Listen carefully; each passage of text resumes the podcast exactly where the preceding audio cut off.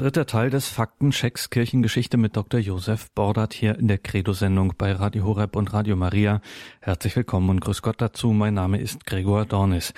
Ja, wenn wir hier im Faktencheck der Kirchengeschichte durch die Kirchengeschichte gehen und dann uns Schlaglichter raussuchen, brisante Themen, dann reicht, muss man meistens gar nicht allzu viel dazu sagen, dann reicht meistens schon das große Oberthema, das ist Signalwort genug, dass man ein bisschen aufhorcht oder weiß, wovon die Rede ist und dass das eben nicht immer so ist, also dass man nicht immer gleich ganz genau weiß, wovon die Rede ist, sondern dass es hier auch mit viel Klischees und mit viel oberflächlicher Betrachtungsstellenweise zu tun haben, das merken wir und deswegen machen wir diesen Faktencheck. Heute geht es um die Inquisition.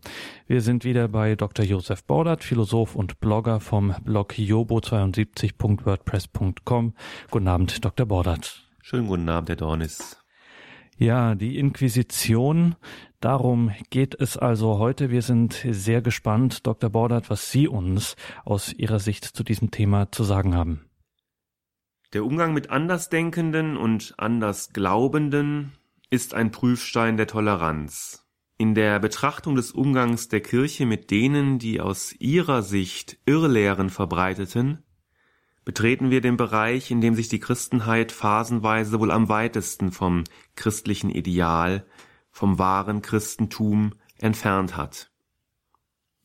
Dass Ketzern nicht nur widersprochen wurde, dass es nicht bei Maßregelungen und Ausschlüssen aus der Gemeinschaft blieb, einer Gemeinschaft, der die Ketzer ohnehin nicht mehr angehören wollten, von der sie sich innerlich längst abgewendet hatten, nein, dass auch Gewalt angewendet wurde gegen Abweichler, dass diese vielfach hingerichtet wurden, das ist ein schwarzer Fleck, der die ganze Weste schmutzig macht.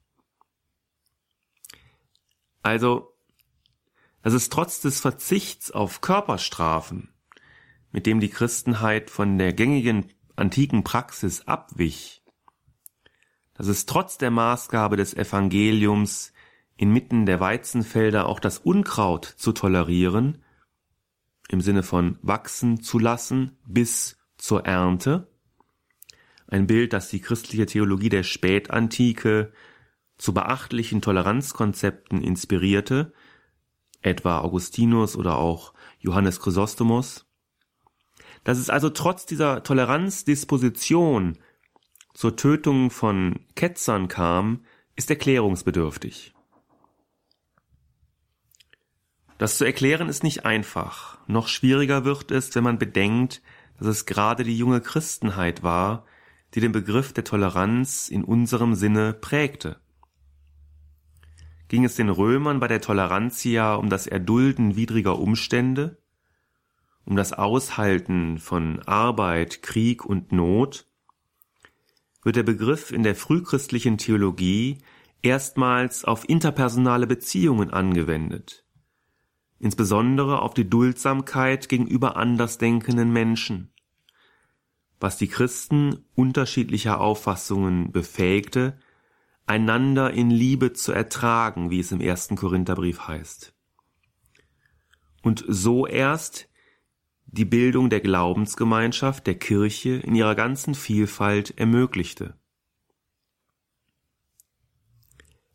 Wenn nun aber die Toleranz als soziale Tugend eine christliche Erfindung ist, warum dann die Tötung von Ketzern anstelle ihrer Duldung?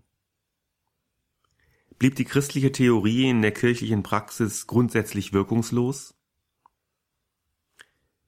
Nein, wie das Beispiel der ersten dokumentierten Hinrichtung eines Heretikers deutlich zeigt. Als 385 in Trier der spanische Asket Priscillian von Avila zum Tode verurteilt wurde, protestierten neben Martin von Tours und Ambrosius von Mailand auch der damalige Papst Siricius. Warum aber dann diese Entwicklung? Zum einen hat die scholastische Theologie Aspekte des Evangeliums in den Vordergrund gestellt, die dem Grundgedanken der liebevollen Duldsamkeit widersprachen, etwa das Gastmahlgleichnis Lukas 14. Ferner wurde das Bild vom Weizen und vom Unkraut auf dem Acker Gottes nunmehr so gedeutet, dass die wahre Theologie die unfehlbare Kirche selbst zur Ernte bereit mache, weil sie ihr ermögliche, das Unkraut zweifelsfrei zu identifizieren. Einer der wichtigsten Vertreter der scholastischen Theologie, Thomas von Aquin, billigte in diesem Sinne nicht nur den Ausschluss von Heretikern aus der Kirche, sondern auch deren Hinrichtung durch weltliche Stellen. Zum anderen hatte die Praxis der Überstellung von Ketzern an die weltliche Obrigkeit aufgrund des im Hochmittelalter wachsenden Einflusses der Legisten innerhalb der Kirche einen negativen Einfluss. Hatte die Kirche bis zum 11. Jahrhundert Häresie und Ketzerei mit Buße und Verbannung, Haft und Enteignung einzudämmen versucht, nicht jedoch mit Hinrichtungen, obgleich der Volkszorn diese zunehmend verlangte, wirkten Kirche und Staat fortan zum Zweck der Ketzerverfolgung zusammen, denn für die weltliche Macht stellte Ketzerei ebenfalls ein Problem dar. Rechnete der Herrscher doch mit göttlicher Strafe im Falle einer Duldung von Gottesfeindschaft in seinem Einflussbereich. Hatte die Kirche einen Ketzer identifiziert, wurde dieser zur Bestrafung an den weltlichen Arm überstellt, der dann nach seinen Regeln vollstreckte, einschließlich der Todesstrafe. In der zweiten Hälfte des zwölften Jahrhunderts nahm die weltliche Obrigkeit immer stärker selbst die Verfolgung auf, ohne auf kirchliche Anzeigen zu warten. Der englische Historiker Robert Moore stellt dieses Vorgehen in einen Zusammenhang mit der beginnenden Staatenbildung aus den bestehenden Stammesgesellschaften heraus. Für die zentrale Bündelung von staatlicher Gewalt und zur Sicherung des Allgemeinwohls habe es aus Sicht der Herrscher auch gewaltsamer Methoden bedurft. Grundsätzlich blieb es aber bei der Arbeitsteilung, auf die sich Papst Lucius II. und Kaiser Barbarossa Ende des 12. Jahrhunderts einigten und die 1215 vom Vierten Laterankonzil bestätigt wurde. Wie aber kam die Kirche zu ihren Urteilen? Willkür? Nein. Eigens für die Ketzer wurde ein neues Rechtssystem eingeführt, die Inquisition. Damit ist zum einen die neue Art einer besonders genauen Prozessführung gemeint, Inquisitio bedeutet Untersuchung, zum anderen aber auch die vom Papst beauftragten Institutionen, die Inquisitoren, die diesen juristischen Fortschritt garantieren sollten. Besonders bedeutsam ist die erstmalige Einrichtung einer im Fall unabhängigen obrigkeitlichen Anklageinstanz, einer frühen Form der Staatsanwaltschaft, aufgrund derer ein Verfahren eingeleitet wurde. Somit wurde bereits die Anklage auf Begründetheit geprüft und nicht, wie im bisherigen Akkusationsverfahren vor dem Fedegericht, alles zugelassen, auch willkürliche Beschuldigungen der Parteien. Das Verfahren der Inquisition wurde später auch von den weltlichen Gerichten übernommen und besteht in unserer Strafprozessordnung in den Grundzügen weiter, vor allem hinsichtlich der Anklageerhebung sowie der sorgfältigen für alle nachvollziehbaren Beweisaufnahme, die zum Zweck der Wahrheitsfindung angestrengt wird, aber auch hinsichtlich der detaillierten Dokumentation des gesamten Verfahrens. Das Inquisitionsverfahren wurde von Papst Innozenz III. ab 1212 entwickelt und 1215 für die Ketzerprozesse innerhalb der Kirche verbindlich eingeführt. Ein gravierender Unterschied zum heutigen Strafprozess ist, neben der Trennung von anklagender und urteilender Instanz, die Folter, die damals zulässig war, heute hingegen verboten ist, zumindest hierzulande. Sie sollte zum Einsatz kommen, wenn es der Wahrheitsfindung dient und beim Beschuldigten keine bleibenden Schäden hinterlässt. Dass beide einschränkenden Bedingungen auf einer groben Fehleinschätzung der Wirkungsweise von Folter beruhen, wissen wir spätestens seit Friedrich Spee von Langenfeld, der die Folter als juristisch untauglich und moralisch verwerflich kritisierte und ihre Abschaffung forderte. Die römische Inquisition schloss sich ihm an. In den Verfahren vor weltlichen Gerichten wurde unterdessen weiter gefoltert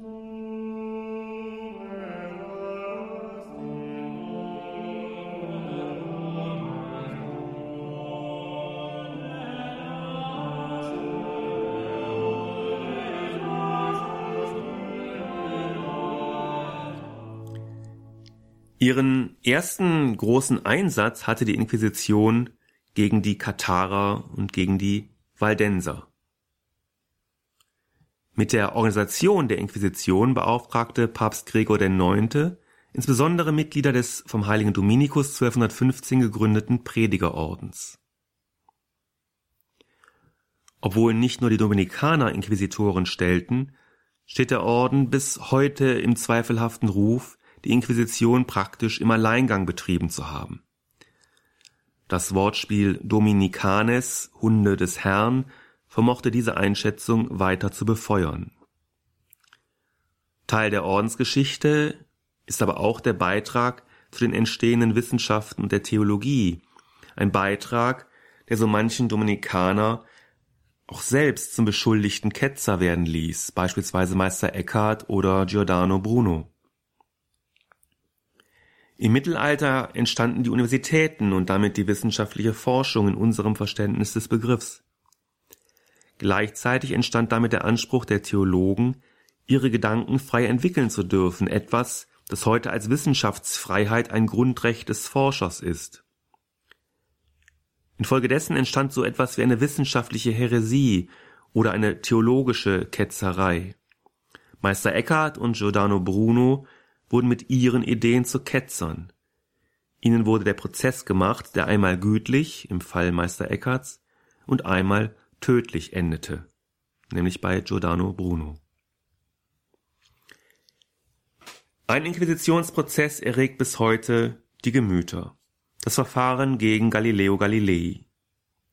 Es markiert nicht die vermeintliche Bruchstelle zwischen Kirche und Wissenschaft oder gar Religion und Vernunft, als die er so oft und gerne herbeizitiert wird, sondern verdeutlicht vor allem die Differenz von Theorie und Tatsache. Ein Unterschied, auf den die Kirche, insbesondere deren Verfahrensbevollmächtigter Robert Kardinal Bellamin, im Gegensatz zum Angeklagten größten Wert legte.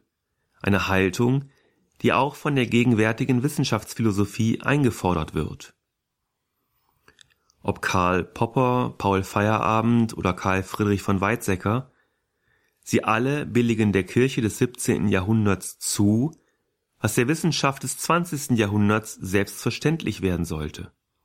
Eine Theorie ist keine Tatsache. Bellarmin konnte freilich nichts von Poppers Falsifikationsprinzip oder Falsifizierungskriterium wissen, aber dennoch ist es kein Zufall, dass er gerade damit gegen Galilei argumentierte. Das Prinzip, das Bellarmin und Popper über die Jahrhunderte verbindet, ist das der Vorsicht. Man könnte im christlichen Sinne auch sagen, der Demut. Menschen, auch Wissenschaftler, können nur Behauptungen aufstellen, die sich mehr oder weniger schlüssig aus dem Wissensbestand ergeben, die aber stets offen bleiben müssen für Überprüfung. Heute arbeitet die Wissenschaft genau so. Wie der Fall Galilei zeigt, hat die Kirche diese Art des Arbeitens schon im 17. Jahrhundert von der Wissenschaft verlangt. Ihr das zum Vorwurf zu machen, ist unredlich, gerade wenn man damit die Wissenschaft in Schutz nehmen will. Die Inquisition überdauerte das Mittelalter. Sie hatte in der Neuzeit zwei organisationale Ausprägungsformen. Neben die kirchliche Einrichtung, etwa die römische Inquisition, traten staatliche Einrichtungen, beispielsweise die spanische und die portugiesische Inquisition. Mit der bald einsetzenden Hexenverfolgung hatte die Inquisition übrigens nur insoweit zu tun, als sie jene Hexenverfolgung dort, wo sie wirkmächtig war, etwa in Rom oder auch in Spanien, durch ihre vergleichsweise rationale Verfahrensführung zu verhindern wusste. Die Geschichtswissenschaft kommt zu dem erstaunlichen Ergebnis, dass sowohl die römische als auch die spanische Inquisition vergleichsweise zurückhaltend vorgingen und weniger hart urteilten als andere weltliche Gerichte. Zudem waren die Gefängnisse der Kirche in einem besseren Zustand und wurden humaner geführt als die weltlichen.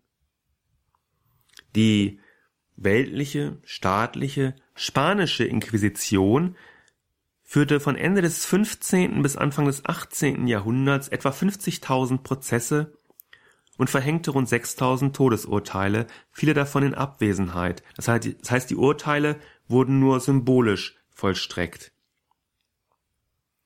Die kirchliche römische Inquisition ließ in dieser Zeit nur 97 Menschen hinrichten. Allein in der Stadt Nürnberg wurden etwa im gleichen Zeitraum zehnmal so viele Menschen hingerichtet, die meisten davon wegen Diebstahl und Raub 534 sowie Mord und Totschlag 266. Wegen Gotteslästerung wurden in Nürnberg binnen 250 Jahren vier Menschen hingerichtet, wegen Hexerei bzw. Zauberei waren es acht. Das Bild der brennenden Scheiterhaufen und grausam bestückten Folterkammern, das mit dem Mythos Inquisition verbunden ist, vermittelt also einen völlig falschen Eindruck von der Realität der Inquisition. In der Darstellung ihrer Geschichte überwogen in den letzten 200 Jahren die negativen Aspekte, die heute die allgemeine Wahrnehmung der Öffentlichkeit immer noch maßgeblich bestimmen. Die Vorstellung, es hätten das ganze Mittelalter hindurch fast in jedem Landstrich permanent nur Scheiterhaufen gebrannt und es sei die Hauptbetätigung der Inquisition gewesen, möglichst viele Ketzer hinzurichten, ist eine grobe Verzerrung. Wenn man bedenkt, dass allein im Sommer 1794 von den Jakobinern unter Maximilien Robespierre im Namen einer garantiert religionsreinen Tugend der Vernunft etwa 50.000 Menschen hingerichtet wurden, nehmen sich die 97 Opfer von rund zweieinhalb Jahrhunderten römischer Inquisition plötzlich recht bescheiden aus.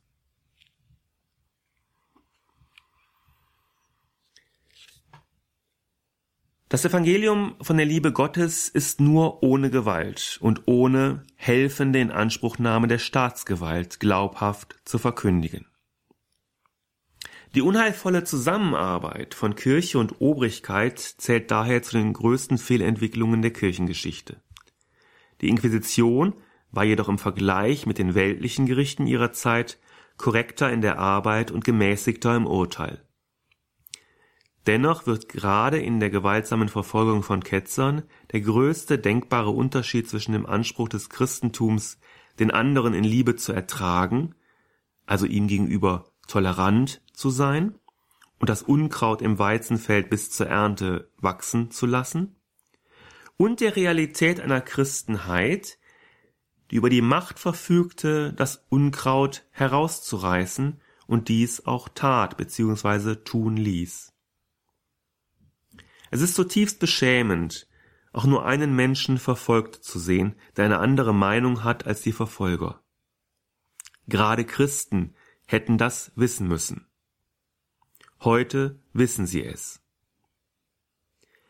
Dennoch wird auch heute der Prüfstein für den Anteil an Christentum in der Christenheit der sein, wie wir mit anderen und auch miteinander umgehen innerhalb der Kirche und ihren Gremien, aber auch im Internet beispielsweise, das heute meinungsbildend und stimmungsprägend ist.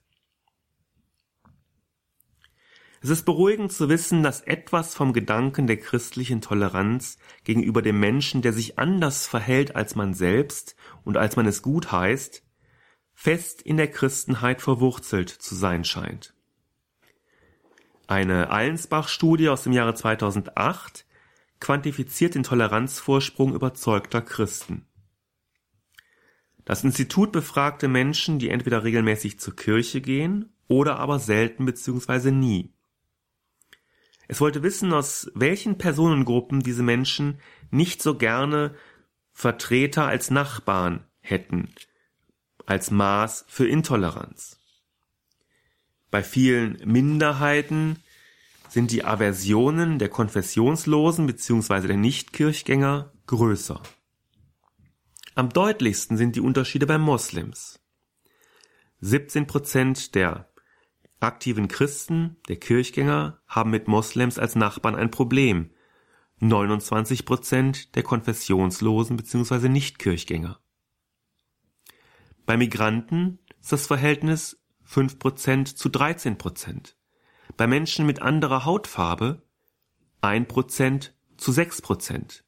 bei Juden 2% zu 7% und bei Hindus 6% zu 10%. Was auffällt, gerade gegenüber anderen Religionen sind Christen, Kirchgänger, toleranter als Nichtchristen, Konfessionslose.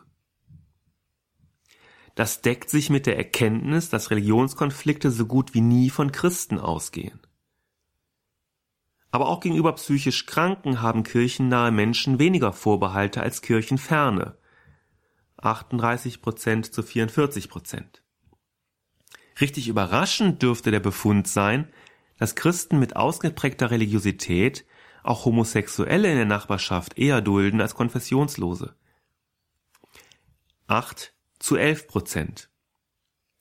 Weniger überraschend ist dagegen, dass Christen gegen Kinderreiche, traurig genug, dass sie hier als Minderheit auftauchen, weniger einzuwenden haben als Konfessionslose. Mit nur 7 Prozent gegenüber 12 Prozent. Es gibt allerdings auch Menschengruppen, mit denen die Kirchgänger weniger gerne etwas zu tun haben als die Nicht-Kirchgänger. Dazu gehören Rechts- und Linksextremisten, Vorbestrafte, Trinker, Drogenabhängige und AIDS-Kranke.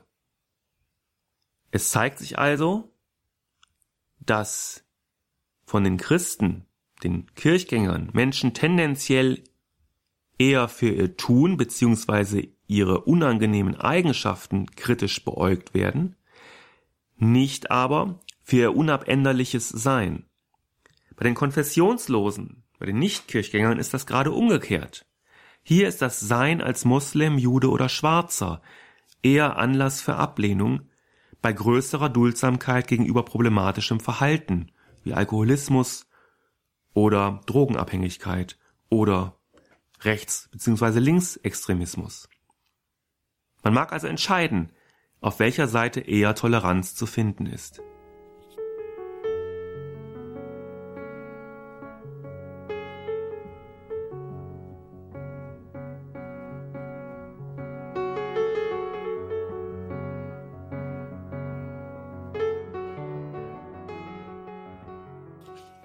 Faktencheck Kirchengeschichte mit Dr. Josef Bordert. Heute geht es im dritten Teil um die Inquisition.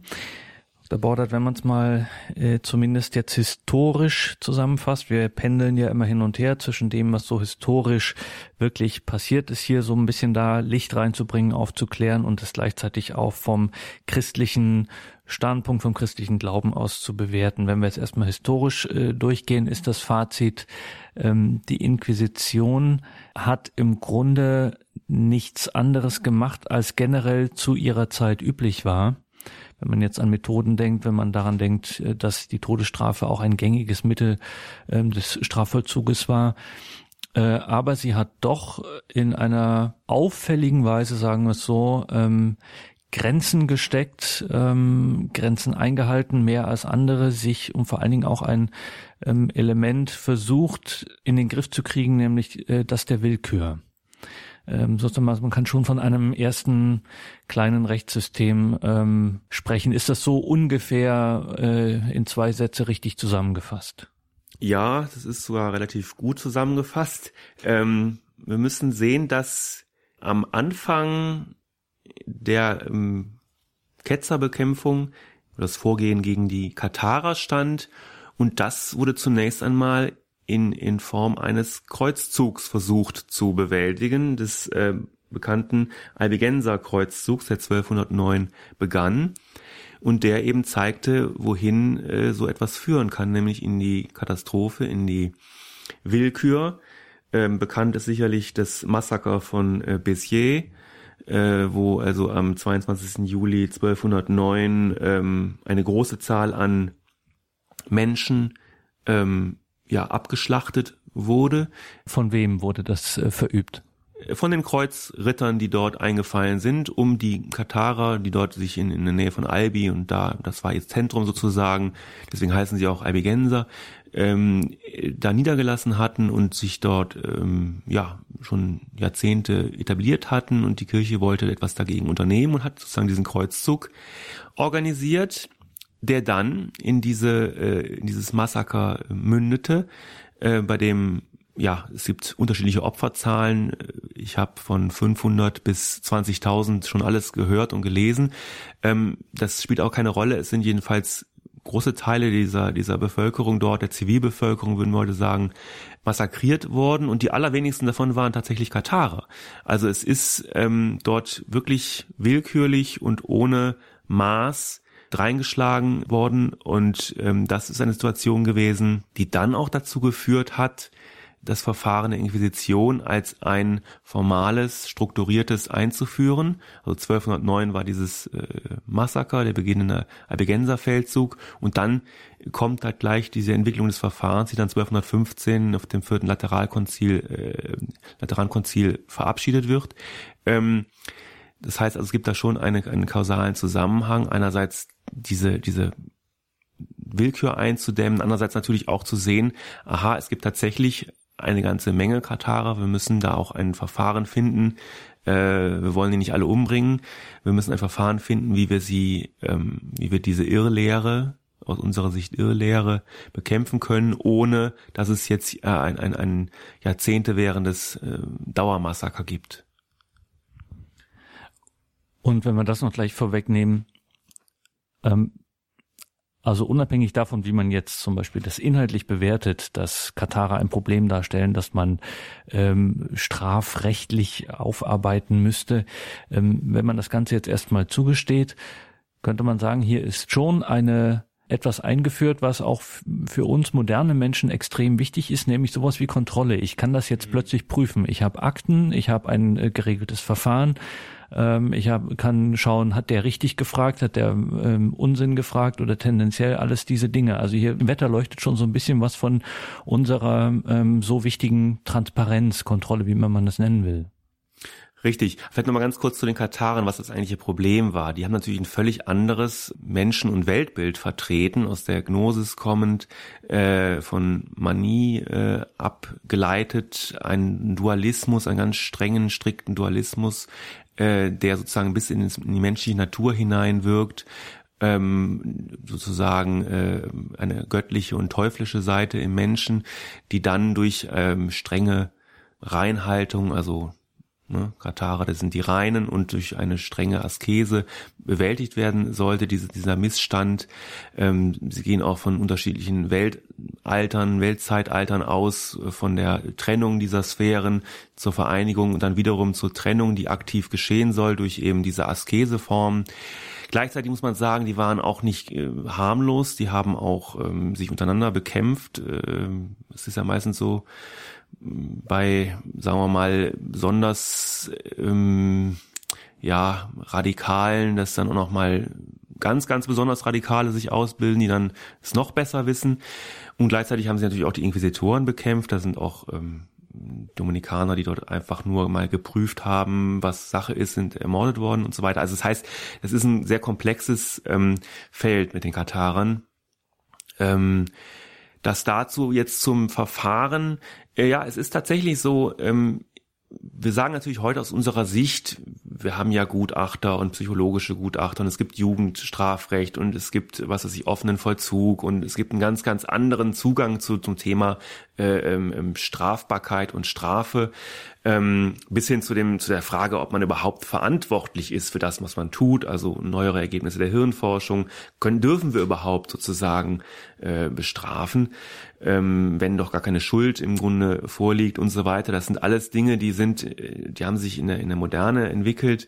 Ähm, damals war das ganz klar, wenn jemand sich äh, gegen die Ordnung verhält. Ähm, dann kommt er entweder in, in ganz, ganz fürchterliche ähm, Haft unter äh, schrecklichen Bedingungen oder er wird eben hingerichtet. Also Mittelalter, äh, Diebstahl, ja, da wurde eben nicht lang gefackelt.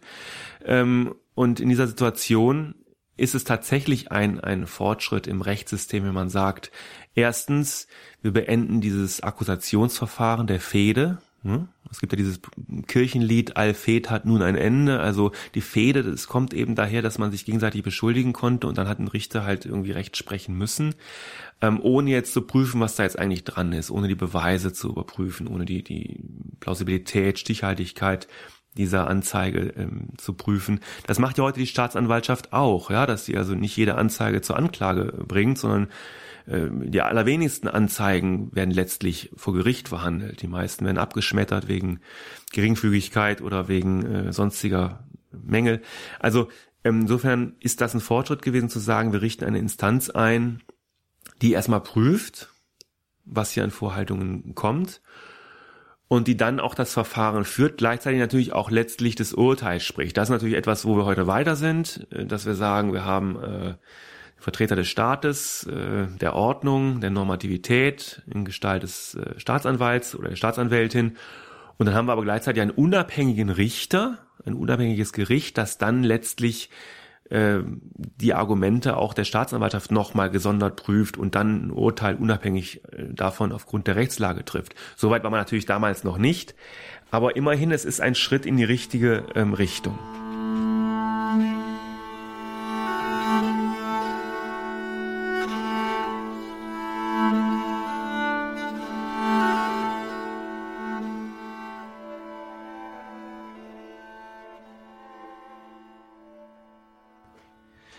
Faktencheck Kirchengeschichte heute geht es um die Inquisition, also jenseits der historischen Bewertung. Ähm, das Problem, Sie haben es am Anfang Ihrer Ausführungen gesagt, Dr. Bordert 385 in Trier, der spanische Asket Priscillian von Avila wird zum Tode verurteilt. Ähm, das Problem fängt schon vorher an, nämlich dass diese Toleranz, über die Sie auch viel gesprochen haben, irgendwie ja dann doch auch für Christen ein Ende hat. Also ab irgendeinem Zeitpunkt wird's so unangenehm äh, mit der Abweichung irgendeiner Denke, eines Glaubens, ähm, dass daraus Irrlehre wird, die man dann auch ähm, bekämpfen muss. Wieso hat die Toleranz irgendwann ein Ende? Erstmal müssen wir, glaube ich, sagen, dass ähm, Toleranz ganz am Schluss äh, ein Ende hat. Also bevor die Toleranz sozusagen aufgegeben wird, da werden andere Dinge aufgegeben, die Achtung, Respekt, ähm, äh, Wertschätzung, äh, was auch immer. Die Toleranz ist letztlich das, was die, die absolute Basis des Zusammenlebens darstellt. Also es wird häufig, geht auch durch, durcheinander manchmal in der, in der aktuellen Debatte um äh, Duldung von, von abweichendem Verhalten oder abweichender religiöser Identität und was auch immer. Da geht es oft durcheinander. Wir müssen von, vom Wort her verstehen, Toleranz heißt erstmal nur Duldung. Ich dulde unter Schmerzen, unter Qualen, dulde ich den anderen, der anders ist. Und ich dulde ihn gerade, weil ich ihn nicht verstehe. Ja, wenn ich ihn verstehen würde, könnte ich ihn respektieren, da könnten wir auch meinetwegen äh, gucken, dass wir zu einem vernünftigen Kompromiss kommen, aber die Toleranz ist sozusagen etwas, ja, die, die absolute Basis des Zusammenlebens, dort, wo man den anderen nicht versteht. Wenn man nun aber meint, man versteht den Sachverhalt, um den es geht, zu 100 Prozent, also man, man durchdringt die Wahrheit und man hält die Wahrheit sozusagen fest, man hat ein Stadium an Verständnis Gottes und an, an Verständnis der Schrift erreicht, das jede andere Position von vornherein unmöglich macht, dann äh, fällt mit dem Wegfall von, von Respekt natürlich auch zugleich äh, die Toleranz weg, weil äh, dann kann es ja sozusagen ähm, ein, ein strukturiertes, systematisches, wohlwollendes Nicht-Verstehen ähm, gar nicht mehr geben. Ja, Toleranz ist sozusagen etwas, wo wir uns darauf einigen können, wenn wir uns nicht verstehen, wenn wir sagen, wir verstehen, dass wir nicht verstehen. Wenn wir aber sagen, wir verstehen den Sachverhalt zu 100 Prozent, und das war sozusagen Ansatz der Scholastik, wirklich Gott und die Bibel und das, was eben die Botschaft Jesu gewesen ist, vollständig zu, zu erfassen, dann kann es zu führen, dass man sagt, abweichende Meinungen sind nicht nur abweichende Meinungen, die wir tolerieren müssen, so wie wir heute sagen, es gibt A, es gibt B, es gibt C, sondern es sind dann tatsächlich Fehlpositionen, die nicht geduldet werden können, weil es ja bereits dieses hundertprozentige Verständnis der Wahrheit gibt. Und dann hat man das ähm, tatsächlich das Problem, dass man Menschen gar nicht mehr toleriert. Mit der, mit der Folge, dass man gegen sie vorgeht nicht nur sozusagen diskursiv, intellektuell, akademisch, sondern letztlich dann eben auch gewaltsam. Und Sie haben gesagt, oder eine als eine der Ursachen, dass es eben zu bestimmten, ja, dass es eben zu Gewaltauswüchsen kam in der Christenheitsgeschichte. Eine Ursache dafür sei eine Hauptursache die Verquickung von weltlicher und kirchlicher Macht. Wie konnte es dazu eigentlich kommen, wenn wir heutzutage sind das jetzt nicht mehr so in diesem akuten Sinne gewohnt. Trotzdem klingeln uns die Ohren der äh, Päpste, wenn sie von Entweltlichung beispielsweise ähm, sprechen. Wie konnte es in der Geschichte dazu kommen, dass es eben zu dieser ähm, Kooperation, zu dieser Durchdringung von weltlicher und kirchlicher Macht kam? Ja, also da müssen wir nochmal zurück sozusagen in die, in die Spätantike, ins ganz frühe Mittelalter. Äh, das hatten wir bei den letzten beiden ähm, äh, Sendungen schon, dass sozusagen äh, mit dem Zusammenbruch des Römischen Reiches ein Machtvakuum entstand und der Papst sozusagen dieses füllte und dann bis, bis äh, Karl dem Großen, bis 800 die einzige verbliebene Herrschaftsinstanz in Westeuropa gewesen ist, so dass sich dann eben auch ein, eine politische Kirche etablieren konnte, die dann ja im Grunde genommen das ganze Mittelalter ähm, zumindest mitbestimmte, wenn nicht sogar äh, eben ähm, maßgeblich bestimmt hat. Und das ist natürlich ein, ein, ein grundsätzliches Problem, wenn sich da Kirche und Politik gemein machen. Damit fallen viele Dinge, die eigentlich urchristlich sind, ähm, fallen sozusagen oder stehen zur Disposition, etwa die Demut, ja, dass ich eben sage, wir verstehen Gott alle nicht zu 100 Prozent, deswegen müssen wir auch tolerant sein. Das kann dann eine, eine, eine politische Kirche sich kaum noch leisten, weil sie sagen muss, wir haben klare Standpunkte, wir haben klare Regeln und äh, wer davon abweicht, muss eben genauso wie der, der Abweichler von staatlichen Normen, muss eben entsprechend bestraft werden. Könnte man so ein bisschen vergleichen, vielleicht auch mit äh, so etwas, was wir heute haben wie Verfassungskultur. Also da sind die Grenzen sozusagen sichtbar gesteckt und wer dann dagegen äh, verstößt, dann muss dann auch sanktioniert werden. Ja, durchaus. Also es gibt ja den Begriff der Zivilreligion, die so ähm, mit dem amerikanischen Verfassungsdiskurs in Verbindung äh, stehen, der Begriff, äh, wo dann tatsächlich ähm, die Verfassung so ähm, hoch gehalten wird, dass sie die Grundlage des Zusammenlebens ist. Und wer sich da meint, ausklinken zu müssen, der wird dann auch nicht mehr toleriert. Das ist durchaus vergleichbar, ja. Jetzt haben Sie ähm, gesagt, dass wenn man konkret wieder historisch schaut, dass es durchaus bei der Inquisition in weiten Bereichen so war, dass die Verhältnisse etwa in den Gefängnissen doch besser waren als im weltlichen Bereich, im, wie wir jetzt heute mal sagen würden, auch wenn das auf viele Zeiten da nicht zutrifft, staatlichen Bereich. Eigentlich verbinden wir wirklich mit, mit Inquisition das Bild von dunklen, gruseligen Kellern, Folterkammern etc. Sie sagen, so wild war es gar nicht. Ist das eine Apologie oder stimmt das wirklich? Also angenehm wird es nicht gewesen sein, weder in kirchlichen noch in staatlichen Gefängnissen in dieser Zeit.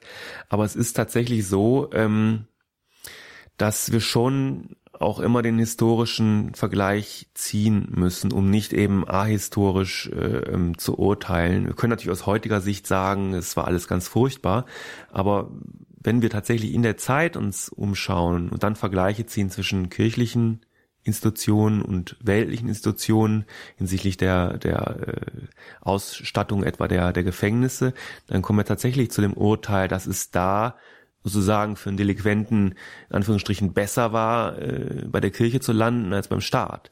Ähm, jemand, der das sehr gut darstellt, ist Arnold Angenent in seinem Buch Toleranz und Gewalt. Ähm, der es an, an Beispielen, an Zahlen festmacht, aber tatsächlich auch in qualitativen Beschreibungen, etwa der, der Situation in den, in den Gefängnissen, die wohl tatsächlich ja, bei Kirchens sozusagen besser waren als in den, in den weltlichen äh, Einrichtungen. Bleiben wir ruhig bei der Problematik, bei der schweren Problematik Folter. Da fiel der Name Friedrich von Spee. Äh, wer war das? Vielleicht können wir ausgehend von ihm dieses Problem nochmal aufschlüsseln. Christentum, Christenheit. Was war hier das Problem? Also über Spee werden wir noch intensiver beim nächsten Mal sprechen, wo es um die Hexen geht.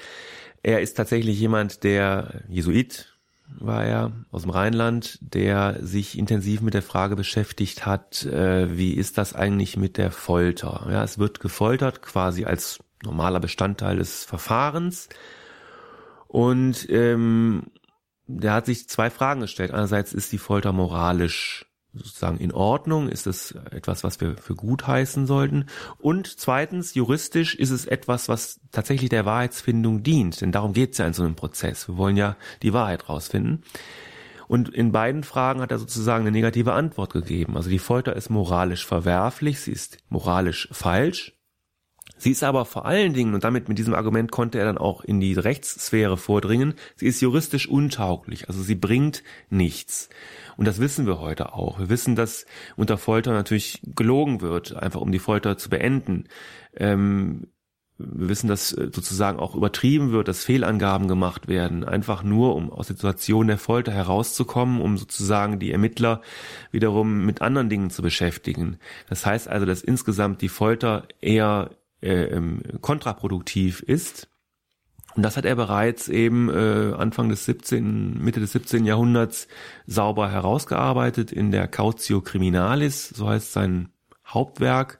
Er hat nebenbei auch noch äh, als Texter für ähm, Kirchenlieder sozusagen gewirkt. Heute haben wir im Gotteslob einige Lieder mit dem Text von äh, Friedrich von Spee. Aber seine, seine rechtshistorische Bedeutung leitet sich eben von der Cautio Criminalis her und da werden wir beim nächsten Mal zum Thema Hexen auch noch mal drauf kommen, denn das ist sozusagen sein Aufhänger, wo er sagt, also äh, den Hexenwahn äh, kann man nicht mit, mit äh, Folter sozusagen beikommen. Da braucht man andere Methoden. Und das sagt er ja durchaus auch als Theologe, gerade in der moralischen Bewertung. Und damit bedient er sich ja genau des christlichen Materials. Das heißt, da muss er argumentieren mit Maßstäben, die aus dem Christentum äh, selber kommen. Das heißt, kann man so sagen, dass so ein gewisser aufklärerischer Impuls äh, immer wieder auch, egal wie es mal in der Christentumsgeschichte äh, schwierig werden könnte, wo man sagt, hier läuft es ein bisschen aus dem Ruder, hier läuft es nicht mehr richtig, dass es sozusagen im Christentum selbst so ein Korrektiv gibt, so einen Stachel, der das Ganze wieder auf die rechte Bahn führen kann.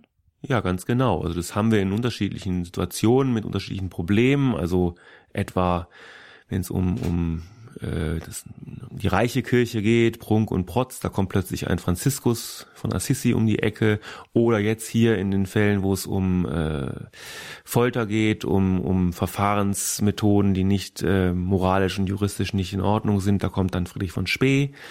Äh, bei der Mission haben wir ähm, immer wieder auch ähm, Missionare, Dominikaner, aber auch ähm, Franziskaner und Jesuiten, die sozusagen aufstehen und gegen die gängige Praxis der, der ähm, Kolonisten eben vorgehen und andere Vorschläge machen. Das werden wir auch nochmal besprechen, einen gesonderten Termin. Ähm, und es ist tatsächlich so, dass die Kraft des Christentums ungebrochen ist, auch wenn sozusagen die Christenheit äh, da manchmal eben ähm, auf die schiefe Bahn gerät.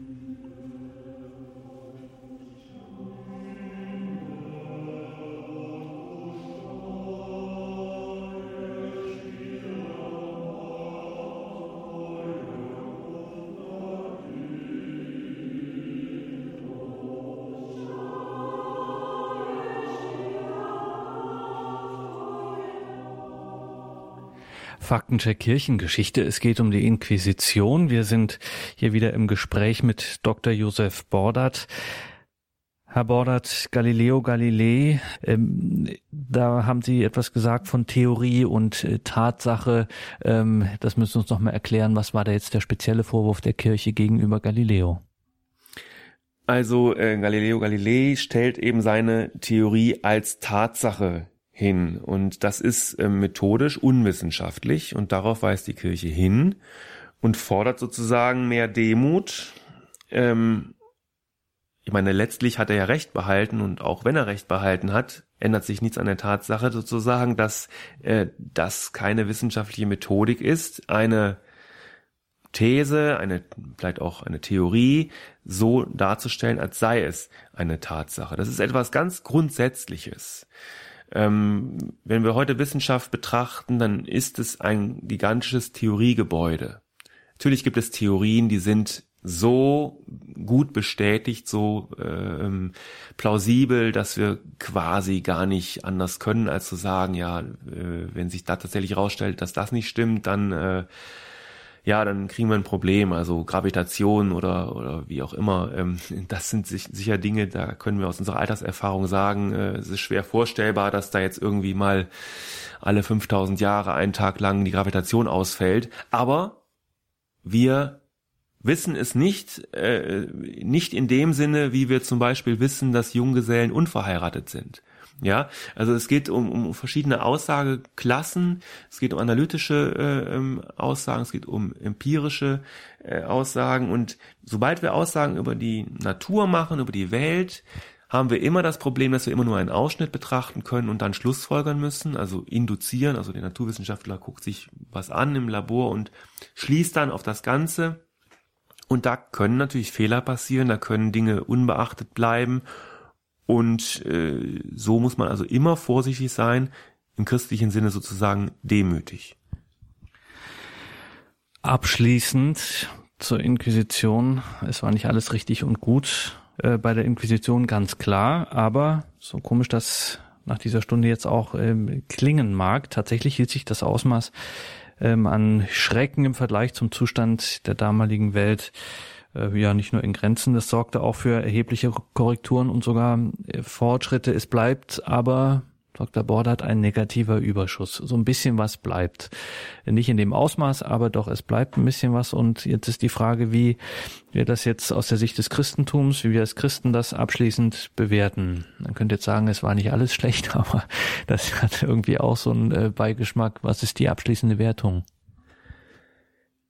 Also schlecht war es in der Tat, den Weg der Toleranz in Glaubensfragen zu verlassen und abweichende Meinungen tatsächlich auch gewaltsam zu verfolgen. Und das sagen wir heute völlig zu Recht. Es geschah natürlich zu einer Zeit, als man für Diebstahl hingerichtet wurde. Das darf man auch nicht vergessen. Gut war, dass man dabei zumindest eine Struktur geschaffen hat, die das Rechtssystem ein Stück vorangetrieben hat, auch wenn das aus unserer Sicht nur ein schwacher Trost ist. Aber wenn wir zum Beispiel nochmal auf die Katarer schauen, während des äh, Albigenser Feldzugs oder Kreuzzugs sind also Tausende gestorben innerhalb weniger Tage.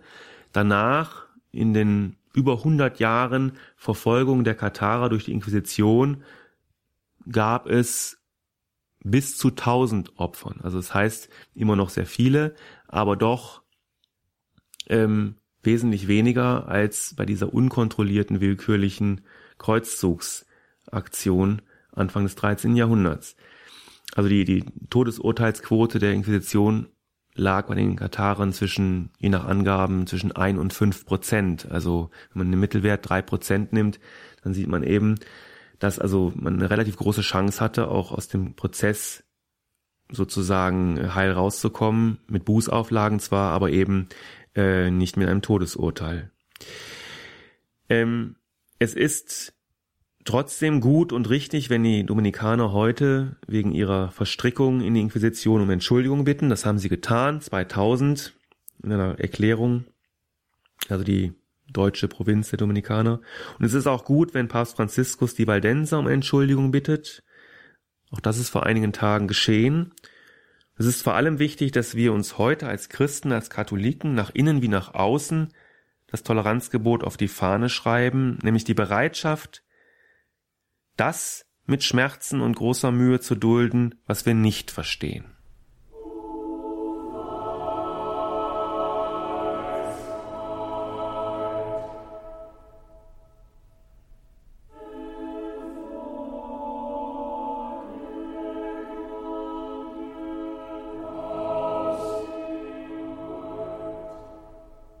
Das war der Faktencheck Kirchengeschichte hier in der Credo-Sendung. Wir waren im Gespräch mit Dr. Josef Bordert aus Berlin. Seinen Blog jobo72.wordpress.com sollten Sie sich nicht entgehen lassen und Josef Bordert hat auch ein Buch geschrieben über das Gewissen und kleiner Hinweis schon jetzt, darüber sprechen wir dann am Freitag im Grundkurs des Glaubens, nämlich über die Frage, wenn das Gewissen falsch liegt, mit eben einem Experten dafür für das Gewissen mit Dr. Josef Bordert. Hier im Programm geht es jetzt weiter mit der Komplet. Wir beten das Nachtgebet der Kirche um 21.40 Uhr. Alles Gute und Gottes Segen wünscht ihr, Gregor Dornis.